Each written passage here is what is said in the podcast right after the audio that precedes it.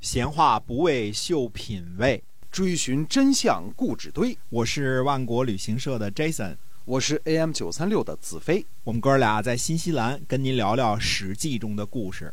这这会儿呢，讲到是这个苏秦和张仪啊。这个上次呢，这个嗯说了一个疑案的事情，呢主要就是呢，其实张仪在前，苏秦在后，对吧？这个跟历史的记载是不一样的，而且中间差着这个。将近五十年呢，对啊，差的时间非常长啊。现在我们说到的是在公元前三百三十三年的时候，这个年份也好记啊。公元前三百三十三年，那么老前辈呢，张仪刚刚登场，而在他之前呢，呃，这个这个公孙衍呢，已经在这个秦惠文君那里呢得到了重用了，在这个秦国呢担任什么呢？担任这个呃这个。在秦国呢，等于他担任的这个这次呢是大良造这么一个官职啊。那么之前呢，我们说公孙衍啊，在说这个公孙衍这个之前呢，我们先把这个上期有关这个苏秦的事情呢再补充几句啊。我们说了，这个苏秦、张仪以及精彩的这个合纵连横的故事呢，几乎可以肯定是后世的瞎编。嗯，这段。公案呢，不是一期两期节目呢就全都说清楚的事儿。我们以后这一段时间都会，因为它贯穿时间太长了嘛，对对吧？得慢慢的有机会的时候，就把苏秦和张仪这个事儿呢就拎出来，看看哪儿是跟史实不符合的，对吧？嗯。那么，苏秦和张仪这两篇列传呢，又是《史记》当中的名篇。尽管呢，很多人怀疑过其真实性，但是呢。呃，我看以往呢都是大家旁敲侧击的这个哼哼几句啊，是这个这个存疑啊，什么什么弱弱的抗议一下啊。对。但是，嗯，估计很少有人像 Jason 这样这个直接非常笃定的高声断喝啊，这是假的，对吧？嗯。那么，尤其是呢，其中呢这个最精彩的游说之词和这个精彩的这个故事这部分，那么。这部分是假的，为什么我敢高声断喝呢？我又不是历史学家，我不靠着论文吃饭，这个我我说了也不怕挨骂，是吧？无所谓啊，嗯。那么我们说，那这篇故事是谁写的呢？那如果是司马迁写的，那还是假的吗？嗯嗯。首先，如果是司马迁写的，那么。呃，该是假的还是假的，对吧？是这个事儿，我们得说清楚啊。这这篇东西，它无论谁写的，它是假的就是假的，不是假的不是假的啊。我们不能因为说是谁写的就不予置疑。呃，这个呃，这个哪怕是极度崇拜的司马迁也是如是如是啊。这到了今天，应该不会有人认为是这个两个凡是这个说了永远正确啊。现在人人们对这个世界的认识越来越。成熟客观了哈，哎，对的。那么，更何况呢？这个其中呢，这个文章到底是谁写的？这个事儿呢，我们再继续接着往下说。说这个东西，这篇东西到底是谁编的呢？嗯，那么答案是呢，最后把这篇文字加工出炉的，正是司马迁本人啊。那么苏秦三兄弟呢，这个故事呢，还有这个张仪的故事呢，都是司马迁这个最后。加进去的，但是好多史料是从《战国策》当中取得的，也就是说，呃，他把它串成一起了。呃，这个原文是怎么说的呢？原文这个司马迁写的是说，苏秦兄弟三人啊，皆游说诸侯以显名，其术呢长于权变，而苏秦呢被反间以死，天下共笑之，会学其术。然而誓言苏秦多义。一时事有类之者，皆复之苏秦。夫苏秦起言吕，连六国纵亲，此其志。有过人者，吾故列其事，次其时序，勿令独蒙恶生焉。这个，呃，这个不在这儿，这个说文言话啊。这个什么意思呢？就是说，这个。司马迁呢写完了这篇东西之后呢，就是这个还写了一个这个等于说这个写作的经过。他说，呃，苏秦兄弟三人呐，这个是指苏代和苏厉啊，这个里边认为是他的两个弟弟，他们呢都是游说诸侯，呃，这个得到了官职，呃，名声显赫。他们这个智术呢，呃，就长于权变，就是讲的是权变的事情。而最后呢，苏秦被反间已死。你看现在跟现在我们这个这个微信这个语法是一样的，被反间、是吧？对，哎，嗯这个这个语法是很牛的啊！嗯这个两千多年了，还有我们现在叫被反间已死，大家都明白什么意思啊？大家呢都笑话他，就不学他这门学说。但是呢，说什么呢？说苏秦呢这个传说呢有很多不同的版本儿，嗯哎，就是呃，结果呢，这个等于说呢，这个呃，这些个坊间各种不同的版本呢，差不多的这种类似的事情呢，都按在他身上了。等于说呢，这个苏秦呢，从街巷之中开始发迹，联合六国纵亲，他的智慧有过人之处，所以呢，我司马迁呢就把他的故事呢罗列出来，按照次序给他重新润色了一下。啊、不要让他自己承担所有的这个恶名。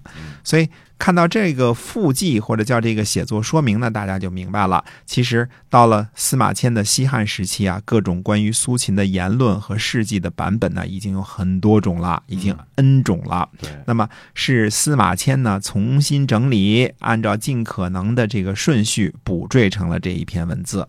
那也就是说呢，这些言辞和事迹是从不同的地方搜罗来的，嗯，其中呢很可能有真有假。对，哎，这个很难说到底是，就是他不能说它里边搜搜寻的这些个都是真的哈。对的，嗯，对的。那么再一个要说的呢，就是《苏秦列传》呢，其实是苏轼三兄弟的合传。他把苏代和苏厉都加进去了啊。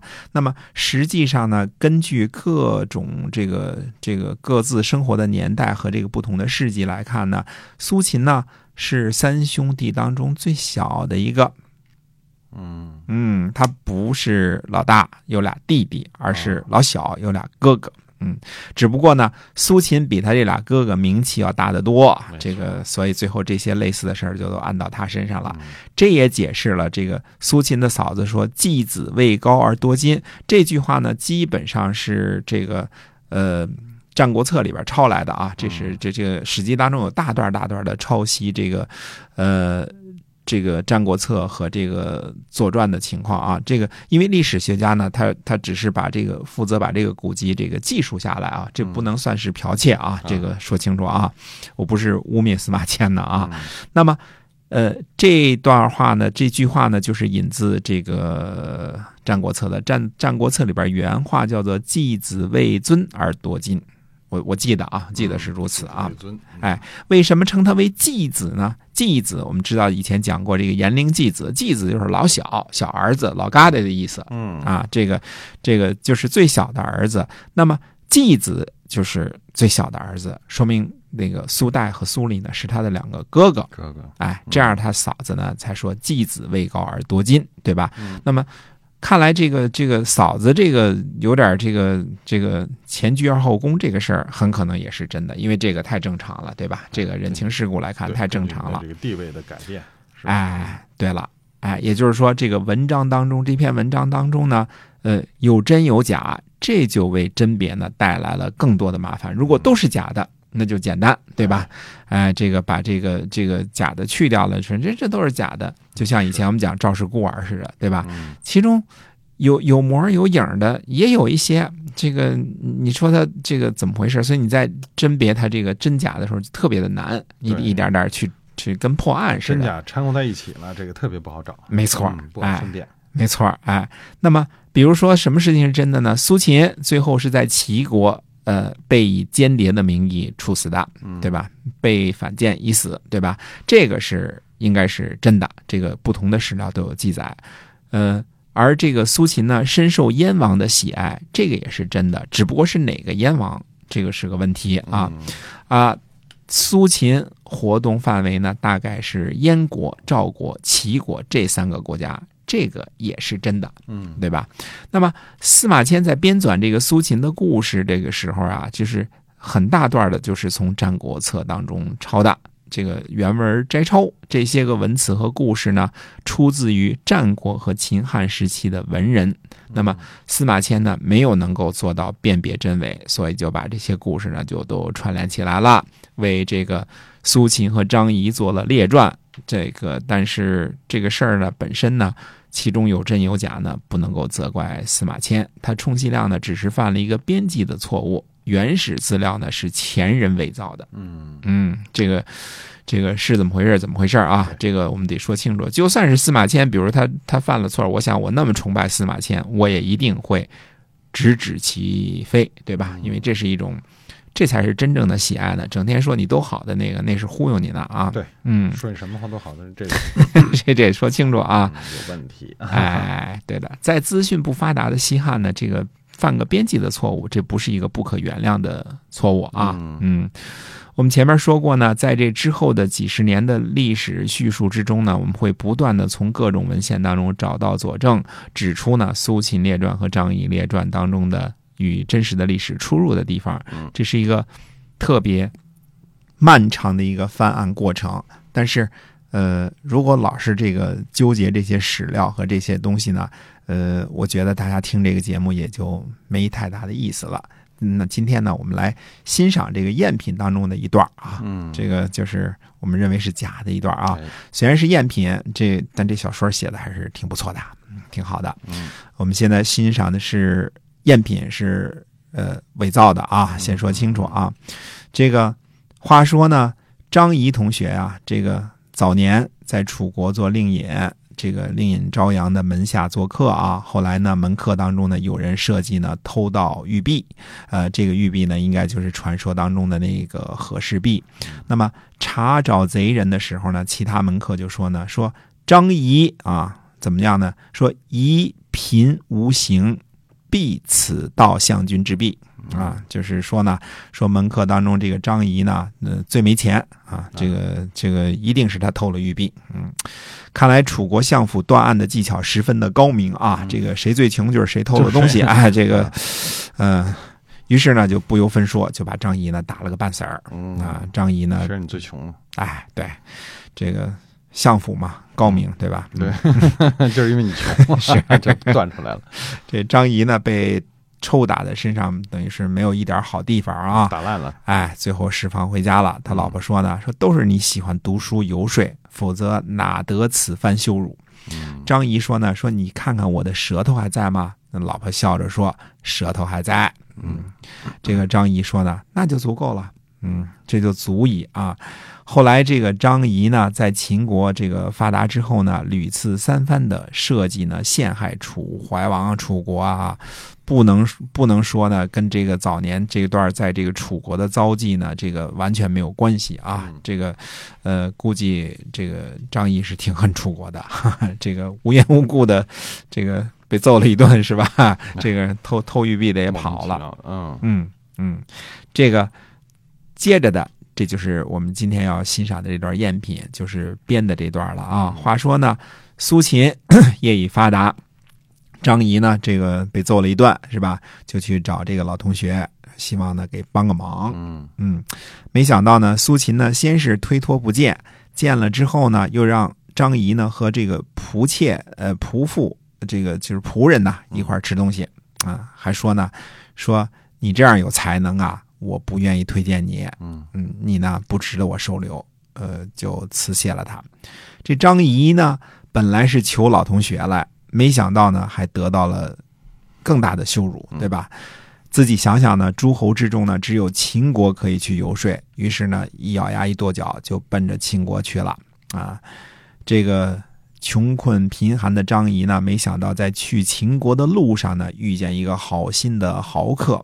大财主啊，这个供给他一路上的吃饭住宿，还拿出金银财宝呢，帮他去活动。最后呢，张仪在这位豪客的资助之下呢，终于游说成功，眼见的马上就是这个封侯拜相了啊！这位豪客呢，这个时候说：“这个我要走了。”嗯，那张仪说：“这个正好跟您想这个同享富贵荣华的时候啊，你怎么走了呢？”走了。哎，这位豪客呢就和盘端出了，说这些钱呢都是苏秦给的啊、就是为了激怒张仪，激起他的雄心，求取功名，所以张仪才感叹呢，说这苏秦呐、太牛了，这个算路太深了，这个嗯只要苏秦活着，绝不帮助秦国呢搅乱了苏秦的好事儿，所以秦国呢。